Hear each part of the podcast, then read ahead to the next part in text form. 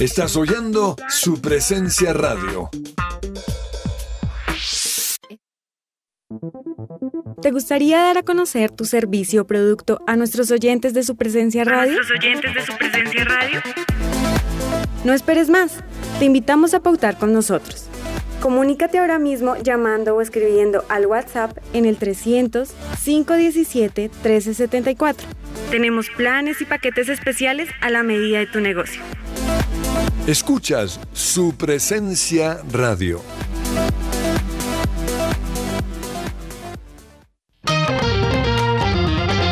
Fresh Delivery, los mejores productos del campo, frutas, pescados, lácteos. Pide a domicilio 350-211-8819. Recuerda 350-211-8819. www.freshdelivery.com.co. Visítanos y vive una experiencia natural en nuestros puntos de venta. Calle 90, Multicentro y Avenida 15 con 102. Fresh Delivery, calidad premium.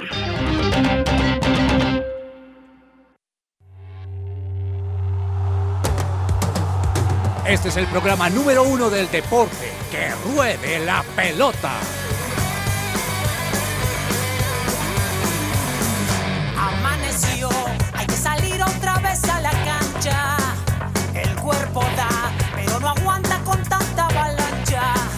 El miedo está, no sabes si termina Hola, muy buenas tardes a toda nuestra audiencia. Bienvenidos a un programa más de Que Ruede la Pelota. Hoy es lunes 12 de septiembre eh, y son las 12.05 y bueno, un lunes un poco frío acá en Bogotá, pero arrancamos con buen ánimo esta semana para todos ustedes, para informarles de la mejor manera de todo el mundo deportivo que se movió y mucho eh, este fin de semana, en donde tenemos campeón del US Open, en donde tuvimos gran premio también en la Fórmula 1, donde tuvimos también campeón en la Vuelta a España y por supuesto el mundo del fútbol que no para y que nos entretiene bastante. Mi nombre es Andrés Patiño y quiero hoy saludar a mi compañero a Andrés Cabezas que se encuentra en el Control Master para saludarlo y preguntarle cómo le fue, cómo está usted, cómo lo recibe usted este inicio de semana. ¿Qué tal Andrés? Muy buenas tardes para usted, para todos los oyentes. Bien, contento, buen inicio de semana. Yo le cuento que estoy muy concentrado con mi entrenamiento para la media maratón de Bogotá. Ah. Estoy muy, muy orgulloso de mí mismo porque ayer me hice un buen fondo de esos que uno ya dice, bueno, si, si hice, realmente hice la distancia, hice 21 kilómetros aquí en la ciclovía de Bogotá. Y si uno hace eso en, en, entrenamiento, pues lo puede hacer en la competencia. Entonces estoy muy contento por ese lado, juicioso, haciendo ¿Cuánto ejercicio. tiempo es? ¿Cuánto tiempo se hace eso, Cabezas? Pues yo me lo hice en dos horas, un minuto. Dos horas, Ah. un minuto, que para, para, para mi estándar me parece que está más que bien, no necesito tampoco correr mucho más. Hay gente que lo hace en una hora 45, una hora 50, y, y eso es genial, pero no, o sea, eh, creo que lo importante es uno como sentirse bien con uno mismo y, y completar el ejercicio, creo que eso es lo más importante y pues muy contento por eso, preparándonos porque ya en tres semanas, el 2 de octubre será la media maratón de Bogotá, que yo creo que muchos aquí en la ciudad estamos muy expectantes de tenerla después de tres años, porque por la pandemia no hubo las dos ediciones anteriores, o bueno, la, la anterior se hizo de manera virtual, entonces poder reencontrarnos todos los corredores eh, aficionados allí en, en, el Parque Simón Bolívar y, y, en todas las calles donde se corre la media maratón de, de, Bogotá, pues va a ser algo muy bonito. Eso, la verdad, me fue como mi, mi dulce en el agridulce, porque pues bueno, perdió River en el Superclásico ante Boca, vamos a hablar de eso también, mm. del Superclásico Boca River en, en Argentina pero eso como que me tuvo más bien más tranquilo, también el comienzo de la NFL que comenzó con muy buenos partidos, les cuento que el mejor de todos los tiempos, Tom Brady comenzó su, para los que muchos puede llegar a ser su última temporada. Y de hecho saben quién presentó a Tom Brady, el mismísimo Michael Jordan en la transmisión de televisión grabó un video para presentar lo que va a ser la temporada 23 de, de Tom Brady, eh, un, un, GOAT con otro GOAT, ¿no? Un mejor de todos los tiempos con otro mejor de todos los tiempos, ahí rindiéndole respeto Michael Jordan a Tom Brady, presentándolo en su partido de anoche, que ganaron uh -huh. los, los Tampa Bay Buccaneers de Tom Brady. Entonces, bueno, pues de todo eso vamos a estar hablando también hoy en Que Ruede la Pelota, Andrés. Qué bueno, señor Cabezas. Y bueno, estaremos muy pendientes también a la media maratón, pues también para todos los oyentes que también seguramente están pendientes eh, de su renovación o reinicio también aquí, pues después de lo que usted ya comentaba de la pandemia. Y por supuesto también tenemos acá al señor James Estrada que nos acompaña y es un gusto tenerlo acá, señor James. Cuénteme cómo le fue el fin de semana. Bien, bien, Andresito, feliz de escucharlo. Feliz de, ver esas tremendas noticias de, cabezas, hombre, en la maratón. Yo me hago eso es como en dos días y un minuto. eso le iba a decir. Más o menos en cuánto se hace usted lo que se hace cabezas. Como dos días y un minuto para ti. está bien, está bien. Está muy bien. Bueno, eh, bienvenidos entonces a un programa más en que ruede la pelota, pero antes de comenzar con noticias, arrancamos con música, señor Cabezas, porque es bueno comenzar y entender qué tiene hoy de propuesta musical eh, que también James un día podría venirnos a traer una buena propuesta que él también sabe Oiga, está bueno eso. de todo este tema. Está bueno eso. Para el próximo lunes que venga James, que nos traiga una canción recomendada. El próximo lunes, el, próximo lunes estoy en Santa Marta en una playita y en vacaciones. Ah, y el otro lunes nos trae un buen vallenatico, nos trae una buena, una buena canción de playa. Por ahora, Andrés y oyentes, nos vamos con esta canción. De hecho, esto es muy de, de playlist de running, como los que usamos los corredores para mantenernos activos y el cuerpo que mantenga un buen eh, ritmo cardiovascular. Carry Me, esta canción es de esas canciones cristianas electrónicas bien interesantes para escuchar en este comienzo de semana. Así comenzamos que ruede la pelota.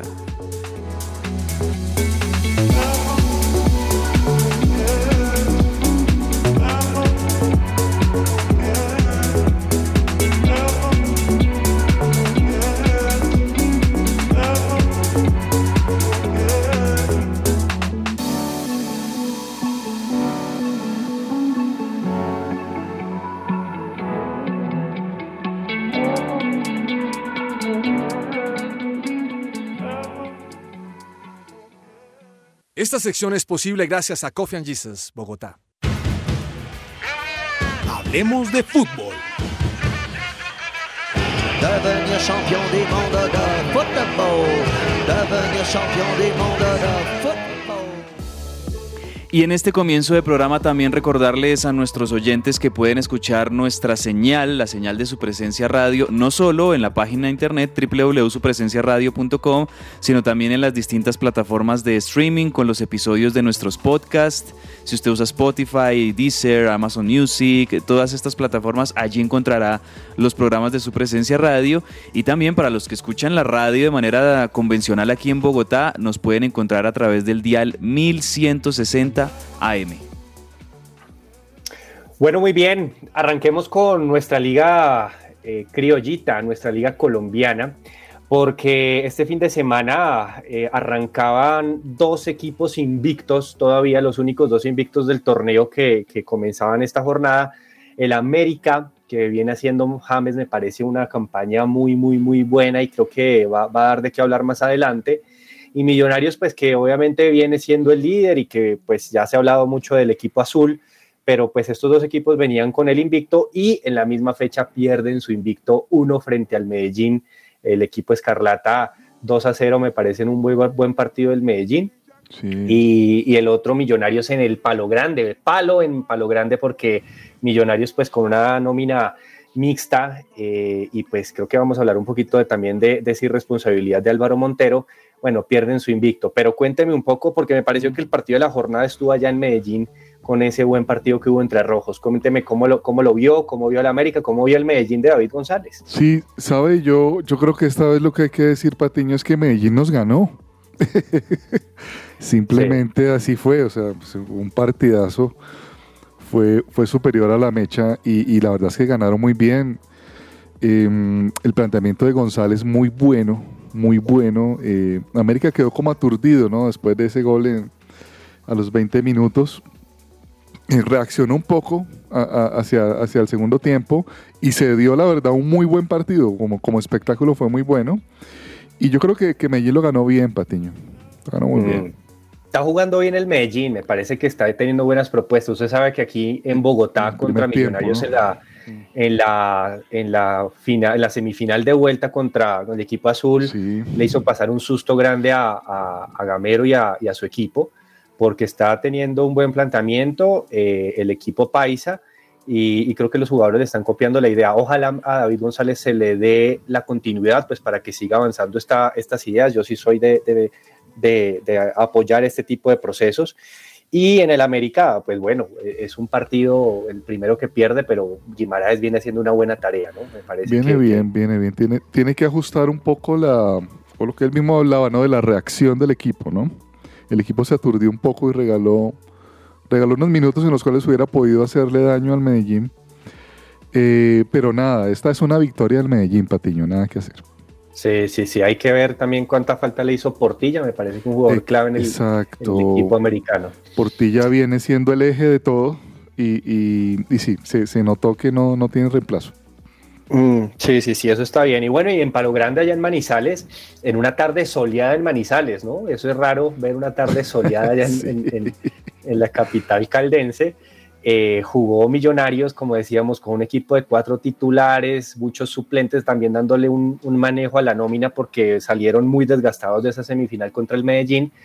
Eh, el equipo Albo le gana 2 a 1 a Millonarios, un Millonarios que comenzó ganando, pero que al minuto 30, creo, más o menos, eh, Álvaro Montero, el, arquero del equipo azul, comete una irresponsabilidad y me parece una bajeza de pegarle un rodillazo en las partes nobles al, defensa eh, caldense, al defensa Riquete, en este caso, pues que, estaba obstruyendo la salida de, Montero y deja nuevamente al equipo azul con, 10 hombres. Y usted cuando deja al equipo con 10, no es solamente el tema que, que puede perder, sino que también el desgaste físico le, cuesta mucho a su equipo para no solo ese partido, sino para el torneo. No sé si Cabezas pudo ver esa, esa acción, pero me parece que Montero no es normal que reaccione de esa manera, pero ya había tenido algo en Cali contra Menose hace más o menos un año vistiendo la, todavía el buzo de, del Deportes Tolima mm. y, eso le costó, ojo, a, Montero una convocatoria con Reinaldo Rueda. Reinaldo Rueda evaluó esas cosas y lo bajó de la convocatoria por ese tipo de reacciones. Entonces, esto, esto no le sirve a, ni, al fútbol ni, mucho menos a él pues para su crecimiento deportivo. Sí, esto es de esas cosas que uno se pregunta, pero ¿qué le pasó? ¿Qué le pasó a, a Álvaro Montero que ha demostrado ser un muy buen arquero, ha rendido muy bien con Millonarios, también en su momento con Tolima y, en las participaciones que había tenido en Selección Colombia eh, lo había hecho muy bien y esta es de esas cosas que uno dice, uno nos explica qué, puede estar pasando por la mente del, jugador o, el contexto tal vez del jugador en los, en los recientes días como para que haya tenido como un arrebato de estos. Yo, yo lo veo como así, como es un, es un arrebato, es un, es un momento donde quizá la mente, la conciencia juega una mala pasada y, y esto en el fútbol lamentablemente pues se paga caro no solo con una expulsión, sino con todas las repercusiones que usted mismo está mencionando. Ya se baja de la convocatoria Álvaro Montero, no va a poder estar, por supuesto, con Millonarios en la próxima fecha. Y, yo creo que, pues ojalá en, los próximos días pueda ser acompañado por el equipo eh, de, profesionales en psicología que cuentan con, los que cuentan los equipos, que puedan de pronto como que eh, eh, reflexionar y pueda ya dejar atrás este tema y, seguir adelante porque son, son de esos tropiezos que en definitiva todos los seres humanos tenemos, pero que hay que eh, levantarse rápido de ellos y, continuar. Ojalá ese sea el caso de, Montero que dejó obviamente muy mal parado a Millonarios en este partido siendo expulsado en el primer tiempo y, esto lo aprovechó eh, el Once Caldas para meter el 1-0 con Ayrol del, del Valle al, finalizar el primer tiempo. Este, y, ya cuando Millonarios estaba aguantando el partido con 10 hombres, pues era muy difícil aguantar todos los 45 minutos restantes con, con 10 hombres y llega el gol de Alejandro García del Once Caldas al minuto 90 para sentenciar el 2-1 y me parece que en medio y quizá de la comodidad con la que goza Millonarios producto de su muy buena campaña este semestre, pues no deja de ser una derrota eh, dolorosa por cómo termina dándose el, partido. Y no, no, sé si es para preocuparse, pero sí para revisar que, pues en definitiva, Millonarios no es invencible ni es perfecto, ¿no? No, total, no. Y, van a venir partidos bravos para Millonarios contra el Junior en Barranquilla, contra el América en Bogotá.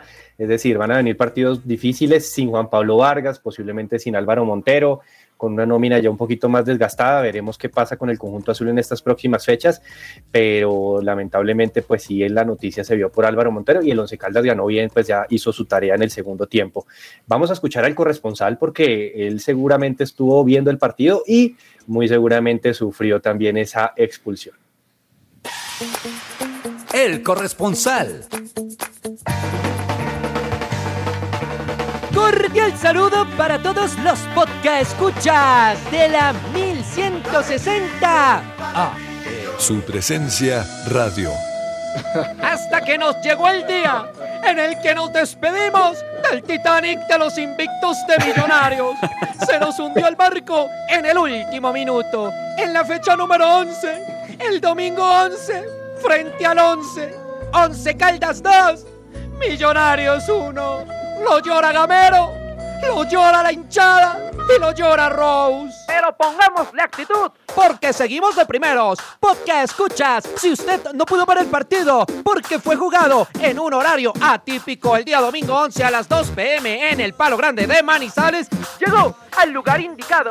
Este es el 1, 2, 3 o el hat trick de lo que debería saber de este partido. ¡Wow! De los últimos cinco partidos disputados entre Millonarios y Once Caldas, Millonarios había ganado los cinco. Uh.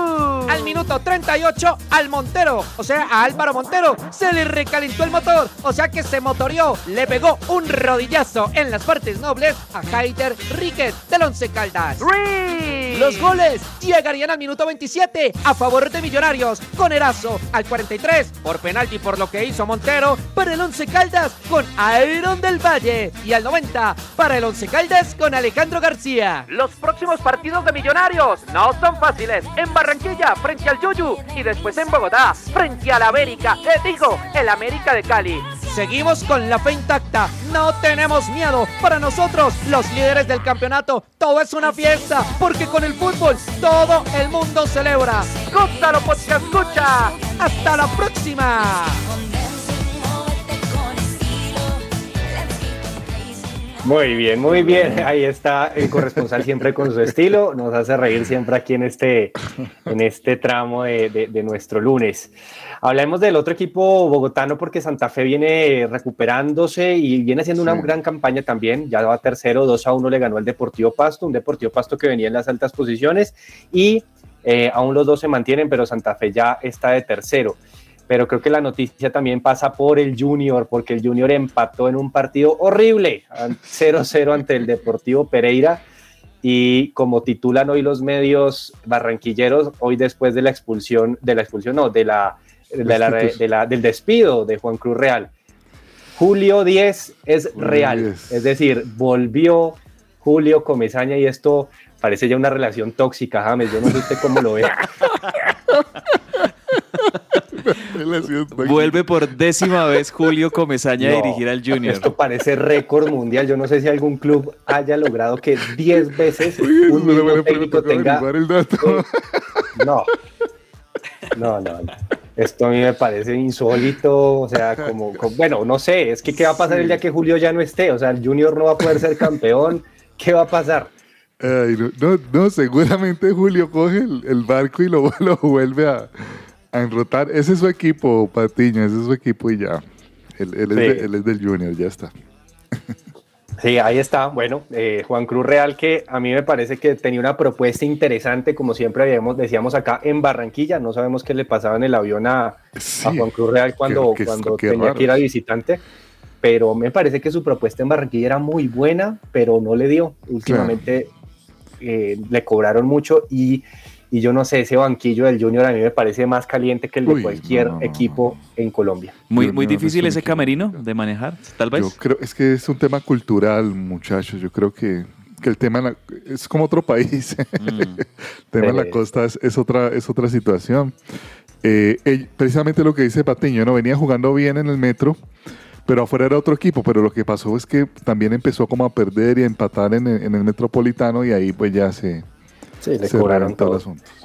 Le cobraron todo. Bueno, bueno, con esto nuestra liga colombiana hoy a esta altura pues tiene a Millonarios de primero con 24 puntos, ya ha pasado 11 jornadas. El Unión ganó un partido importantísimo contra el Cortula para el, para el descenso, creo que el Unión se va a salvar y ya está 21, con 21 puntos, le ganó un partido clave y creo que Cortuluá se sentenció en ese partido. Y no afloja el Unión, ¿no? Firme. No afloja y Ricardo Márquez, goleadorcísimo de esta liga, dos goles importantísimos y ojo pues que Ricardo Márquez va a ver qué pasa con, con él el próximo torneo si, si vuelve a Millonarios.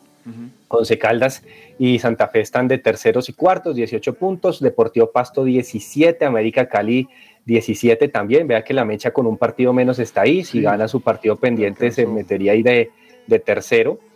Eh, el Atlético Nacional, vigente campeón, ganó su, partido primero con, con, Pedro Sarmiento ya en el banco, 16 puntos. El Medellín llegó con esta victoria, llegó a 16. Se, acomodaron los de Medellín, ¿no? Eh, sí, 7 y 8, se, están, se están acomodando los dos equipos grandes de Medellín y ahí está Águila Río Negro atrás y el Junior fue el que salió. Entonces ya Julio, de, Julio 10 lo recibe de décimo al Junior. Vamos a ver qué pasa con, con esta nueva temporada, porque como dice James, Julio Comesaña coge este equipo y lo pone a andar y no necesita ningún proceso, necesita solamente unos partidos para ver qué pasa. Y ojo porque tiene una prueba grande este miércoles con la Copa Colombia cuando enfrente a la Unión Magdalena en la semifinal para definir quién va a enfrentar a Millonarios en la final. No, no, puede llegar en un mejor momento Julio Avelino, Julio Avelino Comesaña a dirigir al Junior de nuevo ante este, esta oportunidad que tiene de avanzar a la final de Copa Colombia y tiene muchas chances.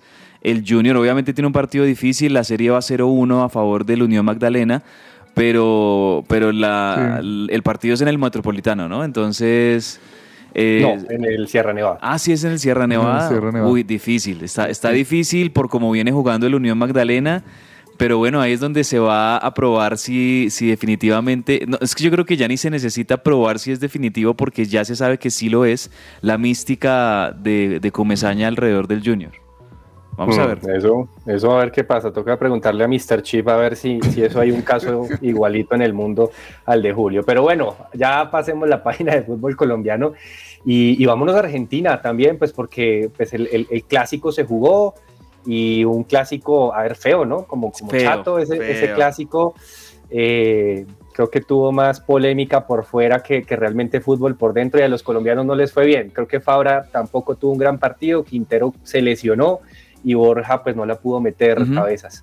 Sí, así es, así es, como usted lo acaba de decir Andrés, un superclásico del fútbol argentino, Boca River, muy feo, muy opaco, un partido en el que se promociona como uno de los mejores partidos del mundo, como uno de los clásicos más atractivos del mundo. Y, pues obviamente hay historia que, respalda esto y, han habido partidos muy emocionantes entre River y Boca, pero este la verdad no fue el caso, se jugaba en la bombonera, en la cancha de Boca, ambos equipos llegaban con el mismo puntaje, empatados en el cuarto lugar, y el que ganara este partido eh, significaría que se mete ya de lleno en la pelea seria por eh, el título de esta liga argentina.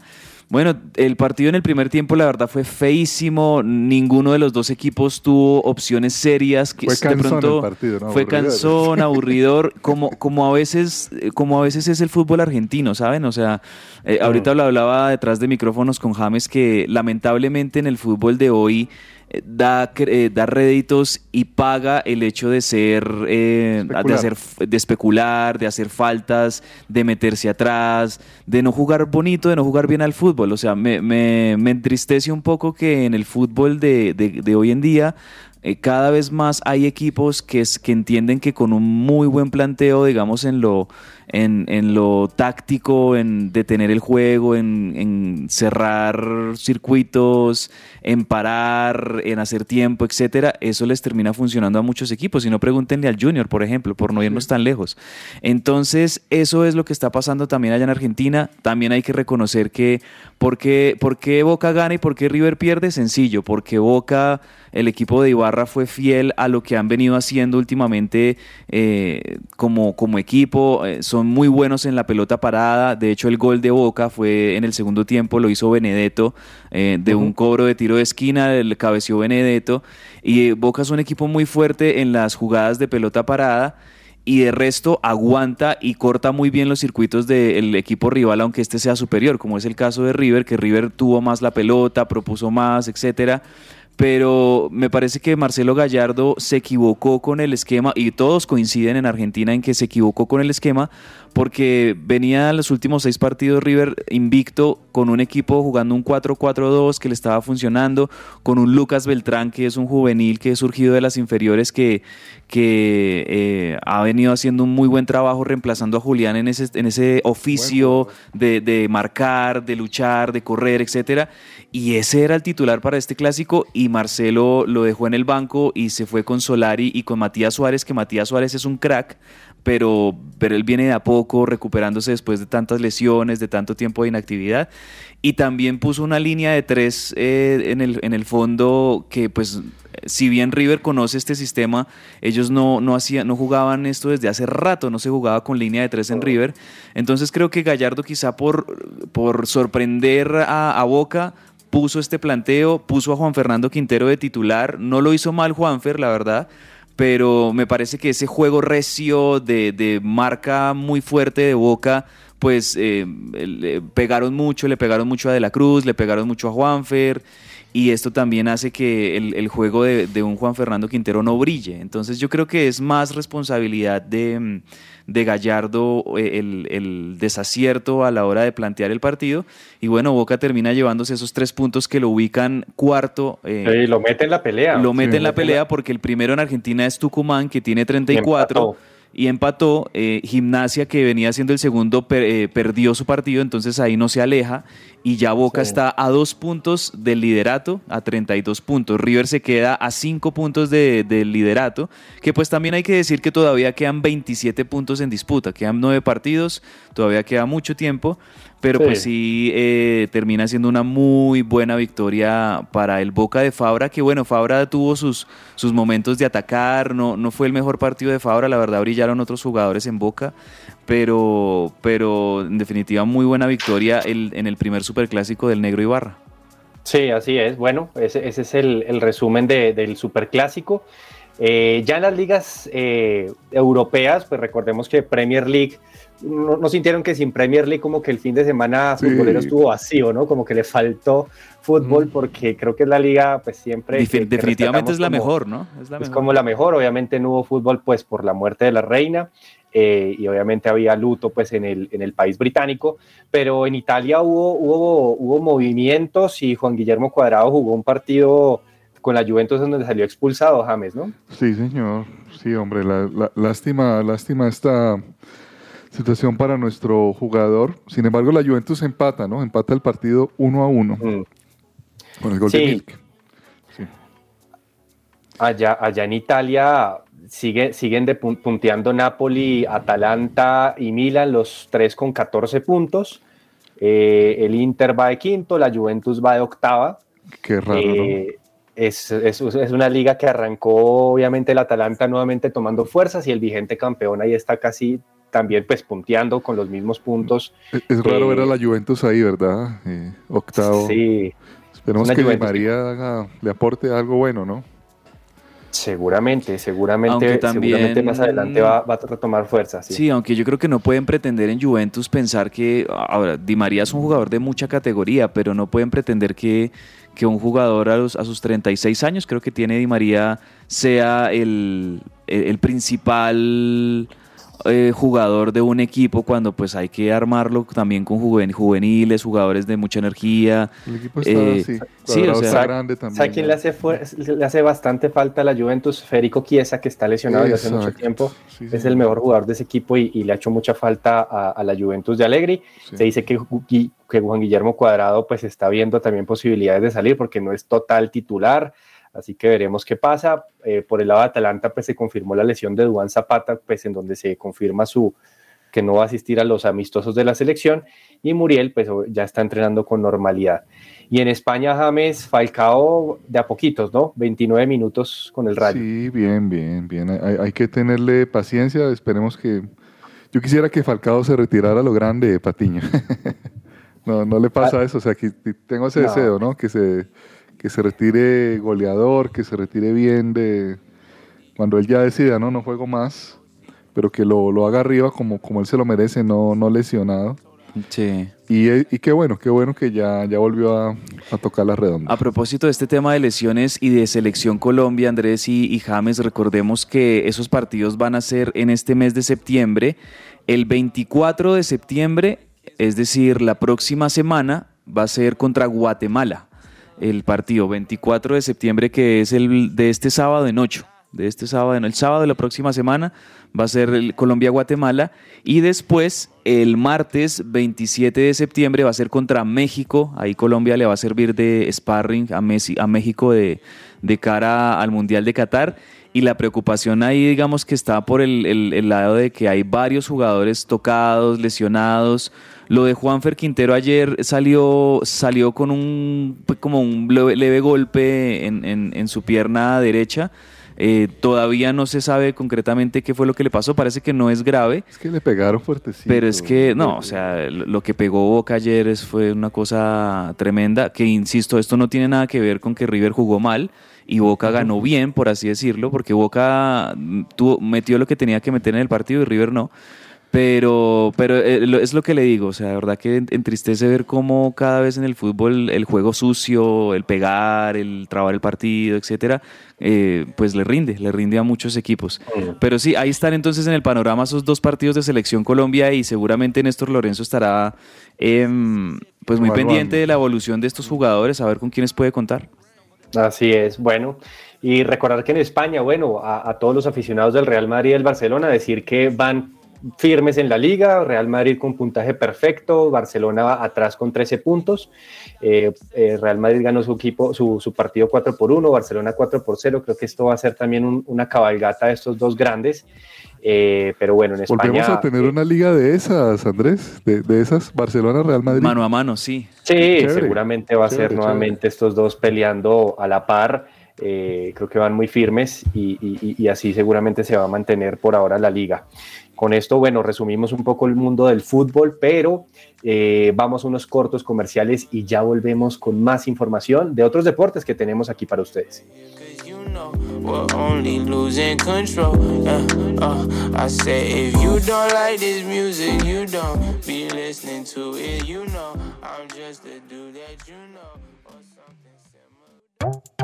Estás oyendo su presencia radio 1160 AM. Me gusta saber que además de tener a mi hijo en un colegio campestre que está entre los 20 mejores de Bogotá, él está creciendo feliz con sus compañeritos en un ambiente de Dios, adorando a Jesús y aprendiendo de los principios que con mi esposo le queremos transmitir. En Gimnasio Campestre Bet Shalom se forman líderes con la visión del reino de Dios. Encuentra más información en betshalom.com o llamando al 315-396-1803. ¿Estás buscando colegio para tus hijos? No busques más. El Colegio Arca Internacional Bilingüe abre inscripciones calendario B. Para mayor información, comunícate al 682-9901, al celular 321-985-1883. Visita nuestra página www.arcaschool.com. Colegio Arca Internacional Bilingüe. Educación con principios y valores cristianos. Lo estabas esperando. Llegó el momento de volver, de reconstruir, de defender lo que Dios nos dio. Somos guardianes del muro. Somos Jericó Color Festival. Regresa Jericó Color Festival recargado como nunca. De música, speakers y experiencias para toda la familia. Zona de juegos, zona de comidas, de emprendimientos. Y este año tenemos Silent Party. No te lo puedes perder. Bogotá, sábado primero de octubre, Colegio Corazonista. Adquiere tus entradas en e-ticket con el Coffee and Jesus.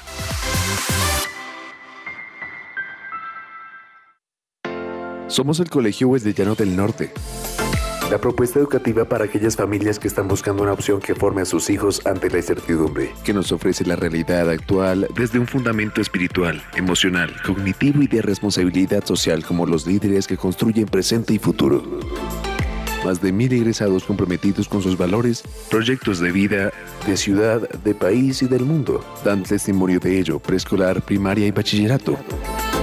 Admisiones 2023. Contáctenos 311-577-3398 o en nuestras redes sociales, Instagram, Facebook, YouTube. Nos encuentras como Wesleyano Norte. Su presencia radio te acompaña.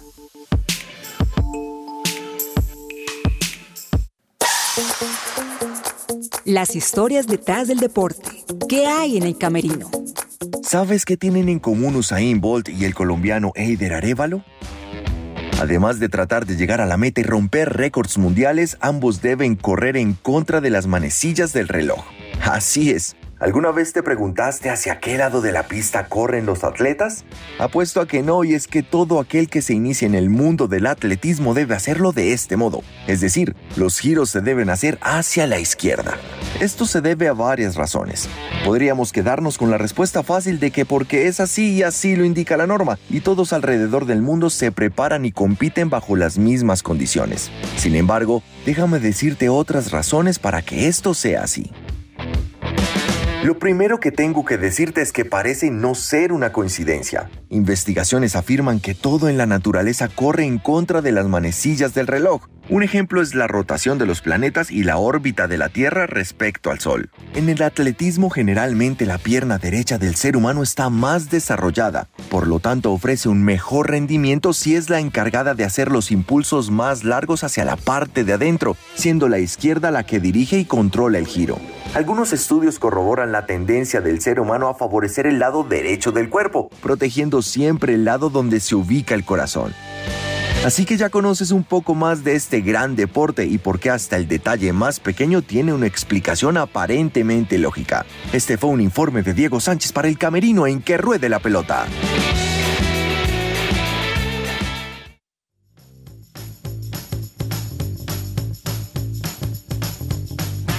El Pepazo.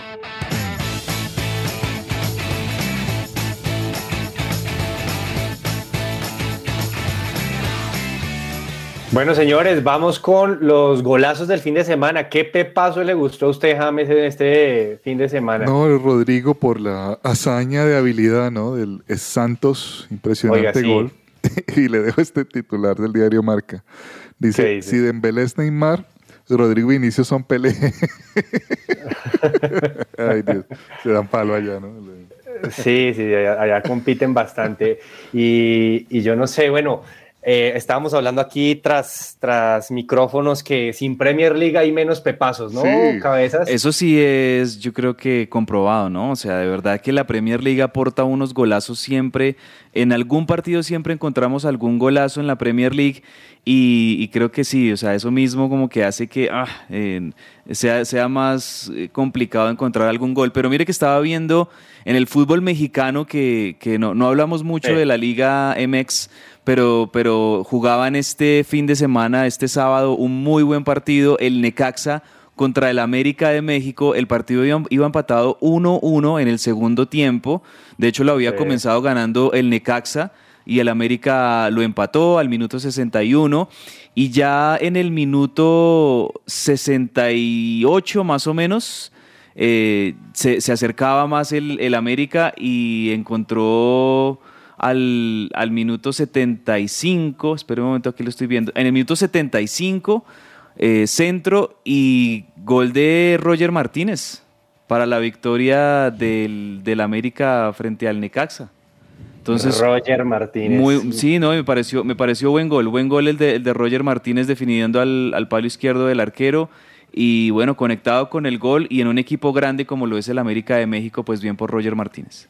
Bueno, muy bien. Yo, yo me tengo que ir a ese mismo partido del Real Madrid que mencionaba James, que ganó 4 por 1 al Mallorca, pero que ojo que el Mallorca empezó ganando 1 por 0 y recién al minuto 48, o sea, al minuto 45 más 3, lo empata el Real Madrid y como que alivia un poquito más las cosas, pero con un golazo de Federico Valverde.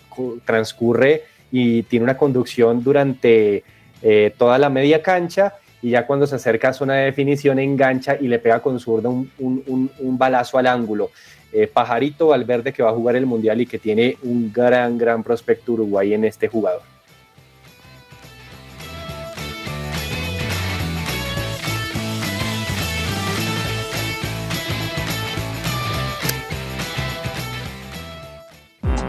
Todo lo que tiene que saber más allá de la pelota.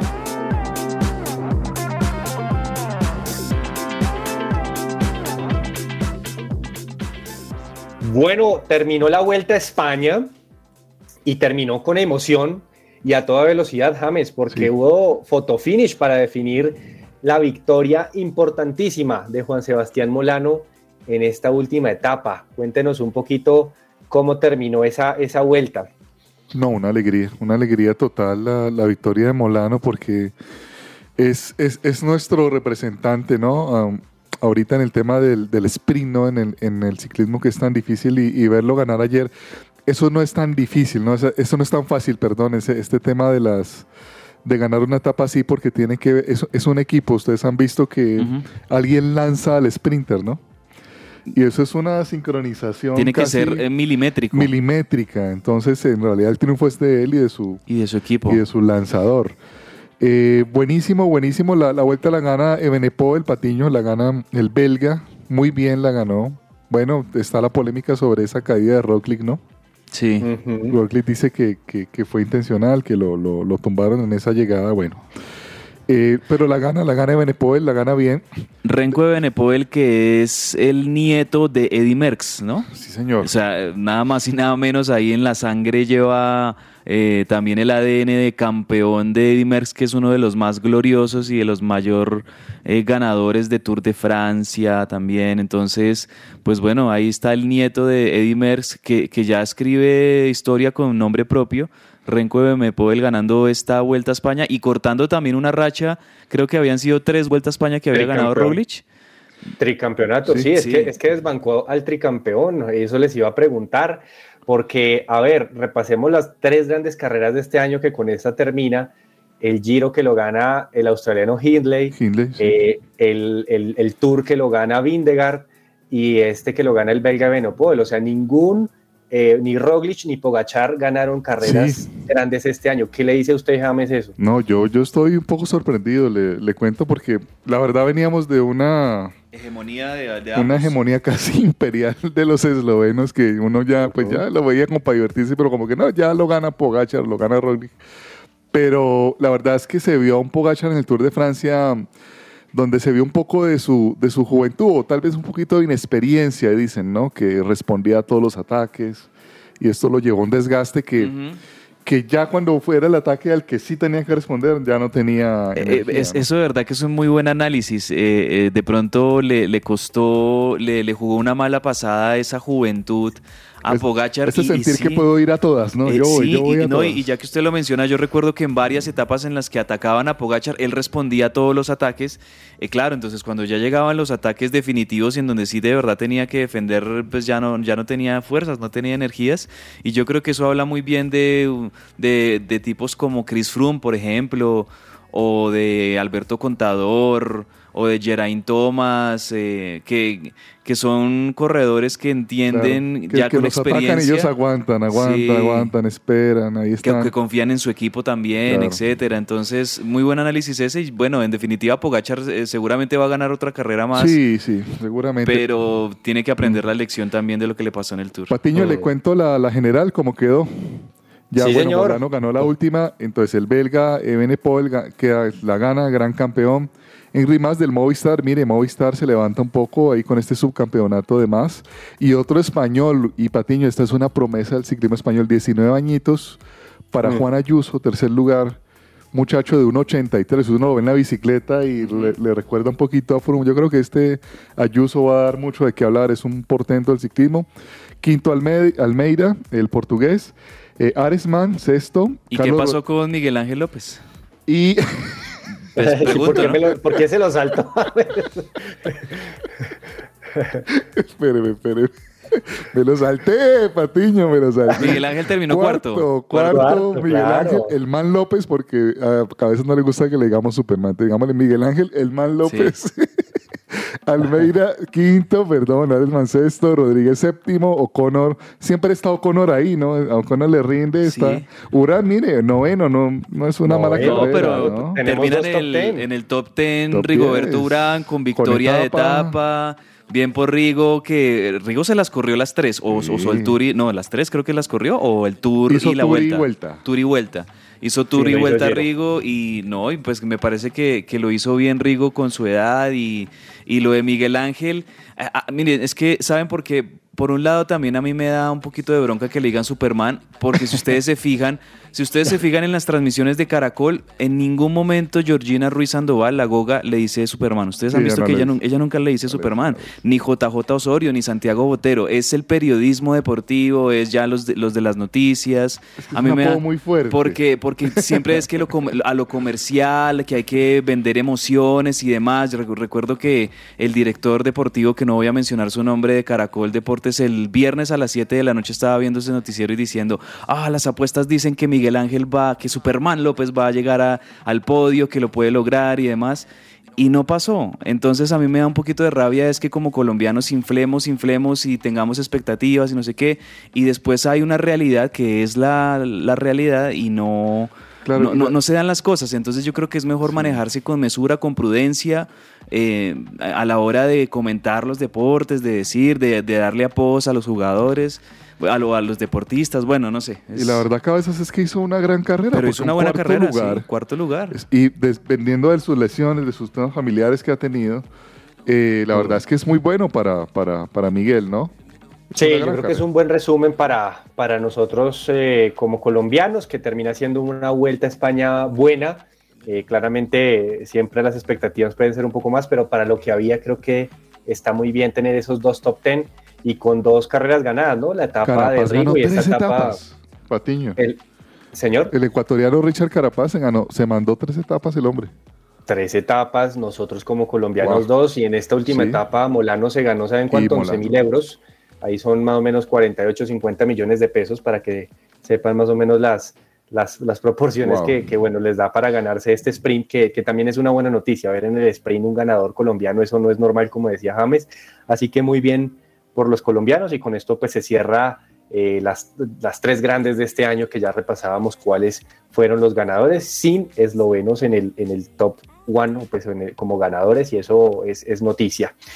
Pero también hay que hablar de- del US Open porque el US Open tuvo campeón, eh, señor Cabezas, y noticionón también en España porque el junior, el pequeño Carlos Alcaraz llega a ser el rey del ATP. Ujú, sí, Carlos Alcaraz, eh, creo yo que ahora sí ya ratifica eh, lo que venía haciendo, que era una gran promesa y, un, y una ilusión enorme para el tenis español de un juvenil que, estu- eh, que fuera talentosísimo, que estuviera mostrando grandes capacidades a, a tan corta edad de jugar de tú a tú con los más experimentados en el circuito del tenis mundial. Y creo que ayer en la noche lo terminó de ratificar el español Carlos Alcaraz. 19 años. Con 19 añitos. Como Ayuso, el tercero del- de la Vuelta a ajá, España. Ya gana su primer eh, Gran Slam en su carrera y nada más y nada menos que el US Open, que es uno de, de los más grandes y más difíciles de ganar. Se lo ganó al noruego Casper Ruud en cuatro sets. Es que ni siquiera necesitó cinco sets para ganarlo. En cuatro ¿no? sets lo ganó. El primero lo ganó 6-4. Fue clave ese tie break en el, en el, en el- Es en- verdad. En, el tercero, ¿no? En el, el segundo set lo empató Casper Roth porque lo ganó 6-2. Pero en el tercer set estaban ya muy mano a mano, estaba muy nivelado, ambos con jugadas impresionantes, ambos demostrando muy buen tenis. Y llega el tiebreak y a mí me parece, James y Andrés, que los tiebreak son los que definen en el tenis a los que son grandes de los más grandes. Las o sea, finales, sí. lo- porque el tiebreak es muy mental. Es de, que es, ahí es donde vemos de verdad a los verdaderos grandes en los tiebreak, a los que tienen menta- mente fría, a los que tienen cabeza fría para manejar esos momentos de tensión.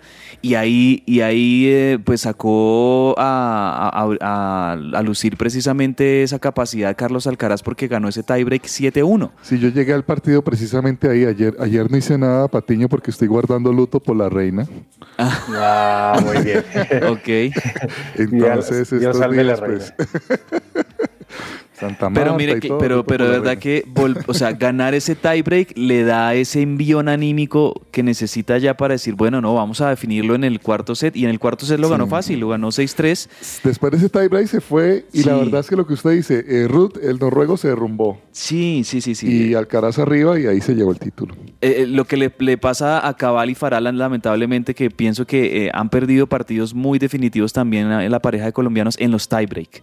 O sea, ese es un tema de verdad de, eh, que ahí es donde uno ve la, la- formación. De pronto, no sé si me meto con el tema de la cultura, de- desde, desde chiquitos, eh, eh, la mentalidad deportiva de cada sociedad, etcétera. Pero de verdad que en los tiebreak uno ve que los europeos eh, los norteamericanos tienen muy tiene- tienen mucha valentía, tienen una jerarquía impresionante y ahí es donde tienen que sí. sacarla. Entonces, pues bueno, eh, lo termina ganando Carlos Alcaraz, su primer gran slam y ya ratificando Andrés, eh, pues la gran realidad que es esta, eh, podríamos decir, la nueva gran figura del tenis mundial, el español Carlos Alcaraz.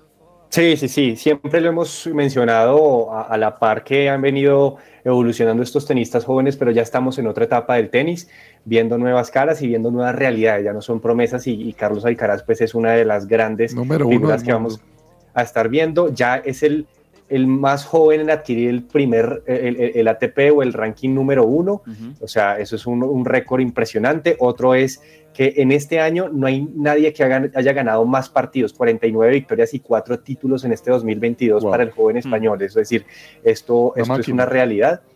Y bueno, 2.6 millones de dólares, para que sepan más o menos como 11.500 millones de pesos, es lo que se va a ganar o lo que se ganó, pues ya el, el joven español pues ya tiene, ya tiene para gastar un poquito.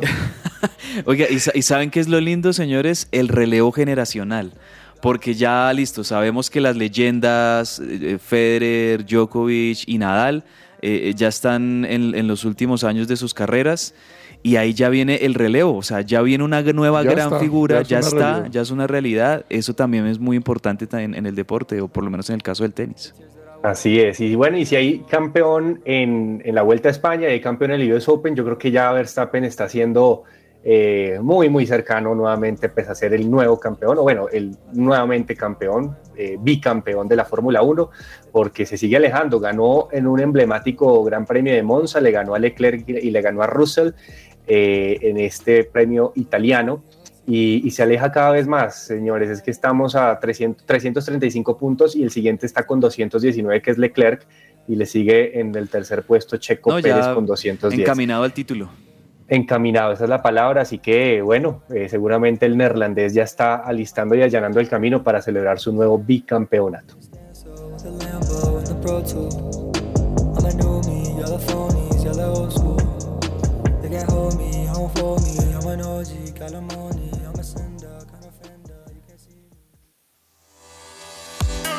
Entre el tintero.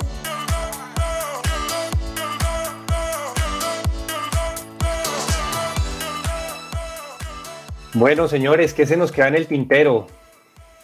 Bueno, hay que decir, hablando también de los deportes de más allá de la pelota, les decía al comienzo que eh, ya oficialmente comenzó la temporada regular de la NFL. El jueves tuvimos el kickoff que lo ganaron los Bills de Buffalo, se lo ganaron a los campeones del Super Bowl, a los Rams de Los Ángeles. Y anoche también muchos obviamente esperaban el regreso del gran Tom Brady a sus 45 años y en su temporada número 23 en la NFL. Miren que ya anoche rompió un récord Tom Brady porque nunca antes, en más de 100 años en la historia de la NFL, hubo un jugador tan longevo en, pisar una cancha. En el, en el Impresionante. eh, digamos, la primera división o en la, en la NFL, que es la categoría máxima del fútbol americano. Eh, y ya anoche lo rompió ya Tom Brady con 45 años, se convierte en el jugador más longevo en pisar una cancha de fútbol americano, en competir, y lo hizo con victoria. Ganaron, ganaron cómodamente los Tampa Bay Buccaneers a los Vaqueros de Dallas, eh, allí en la cancha de los Vaqueros de Dallas. Eh, y bueno, pie- empieza con pie derecho la que para muchos será la última temporada de Tom Brady en la NFL y como les decía, lo presentó el mismísimo en la transmisión de NBC que transmitía el Sunday Night Football. Antes de- del pitazo inicial en el partido salió un video de Michael Jordan desde su casa eh, dando como una, una, antesala y un preámbulo a lo que va a ser esta temporada de Tom Brady y lo comparaba un poco con lo que fue su última temporada con los Bulls de Chicago en el, en el 98, cuando se sabía que iba a ser su último año y él decía eh, o sea, como que él, elogiaba a, Tom Brady por su disciplina, por su compromiso con el trabajo, por su constancia. Pues eh, impresionante porque para muchos son los dos mejores de todos los tiempos en el deporte estadounidense, Michael Jordan y, Tom Brady. Uno elogiando al otro, pues eh, eso también demuestra la grandeza de Michael Jordan. Wow. Así es, así es. James, ¿qué se nos queda o qué hay para hoy también en la agenda? Sí, no, hombre, resaltar lo de Julio Comesaña, un hombre de 74 años y con una valía intacta como técnico, ¿no? Sí, sí, sí. Tremendo, tremendo. ¿Sabe que cuando Comesaña llegó, llegó a Millonarios, eh, Patiño? En el ah, no tenía ese dato, no tenía ese dato. Llegó en el, él, llega primero a Millonarios, está un poquito tiempo y pasa a, luego a, Junior, ¿no? En el, en el año 72 llegó a Millonarios y en el 73 pasa a Junior de Barranquilla. Ayer nada más. Hoy se completa también, a propósito del fútbol colombiano, esta, esta, fecha, esta fecha 11 con el partido Águilas Doradas Alianza Petrolera. A las 8 de la noche va a ser ese partido y ahí bueno, ya tendremos entonces las tabla, la tabla de posiciones dependiendo de cómo termine este partido, eh, que son dos equipos de media tabla, ¿no? Entonces... puede sacar al Medellín de los ocho, sí. Si Águilas, Doradas gana, exacto. Si, si Águilas Doradas gana los tres puntos, puede incluso ponerse quinto en la tabla de posiciones. Exactamente, el equipo de Leonel que hay calladito también va haciendo un buen trabajo. Bueno, y, también no olvidar lo que es el BMX, ¿no? uno de los deportes más importantes también de nuestro país por sus representantes. Eh, Mariana Pajón, nuestra Mariana, y por supuesto Diego Arboleda tuvieron participación en el Challenger del Panamericano eh, de Santiago del Estero en Argentina y los dos ganaron oro, es decir, ganaron sus competencias eh, de forma muy amplia pues sobre sus rivales, creo que pues en esto sí seguimos siendo potencia mundial y nuevamente Mariana y, Diego Arboleda lograron gran participación, entonces felicitaciones. Oiga, hablando de, retiros, de lo de Falcao, que quisiéramos que se retirara a lo grande, yo creo que una que quisiéramos también que se retire a lo grande es Mariana, ¿no? Y yo ah. creo que a este, ciclo olímpico, al ser más corto de lo normal, porque ya los próximos Juegos Olímpicos los tendremos ahorita en el 2024, en, dos años. ¿no? Claro, entonces em, e, el ciclo olímpico este es más corto y yo creo que esto le, permite a Mariana tener más chances de poder llegar a estos Olímpicos en París y, y por qué no retirarse a lo grande ganando una medalla, sería algo maravilloso para una gran carrera de quizás la, una de las deportistas más exitosas en toda la historia en el país. Así es. Sin duda, yo creo que sí, a nivel de olímpicos no, no, no hay nadie quien le gane en este momento, pero, pero bueno, enhorabuena por Mariana y pues mientras esté con, en el deporte activa seguramente nos va a dar muchas más alegrías. Señores, muchas gracias, gracias, a todos los oyentes eh, los despedimos, pero nada más para que mañana nos volvamos a ver a las 12 del mediodía aquí en Que Rode la Pelota, pero sigan conectados acá en su presencia radio 1160 Dial AM. Chau, chau. Un abrazo para todos, gracias, chao. Abrazo.